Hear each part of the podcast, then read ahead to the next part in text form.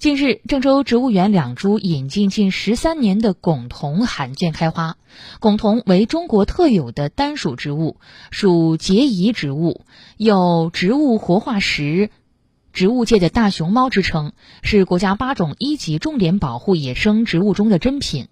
郑州植物园二零零九年首次引进四棵珙桐，其中两株珙桐分别于二零二一二年、二零一八年在正常花期开出了花朵，此次开花为第三次开花。二零二二年，郑州植物园再次引入珙桐二十株，园内珙桐达二十四株。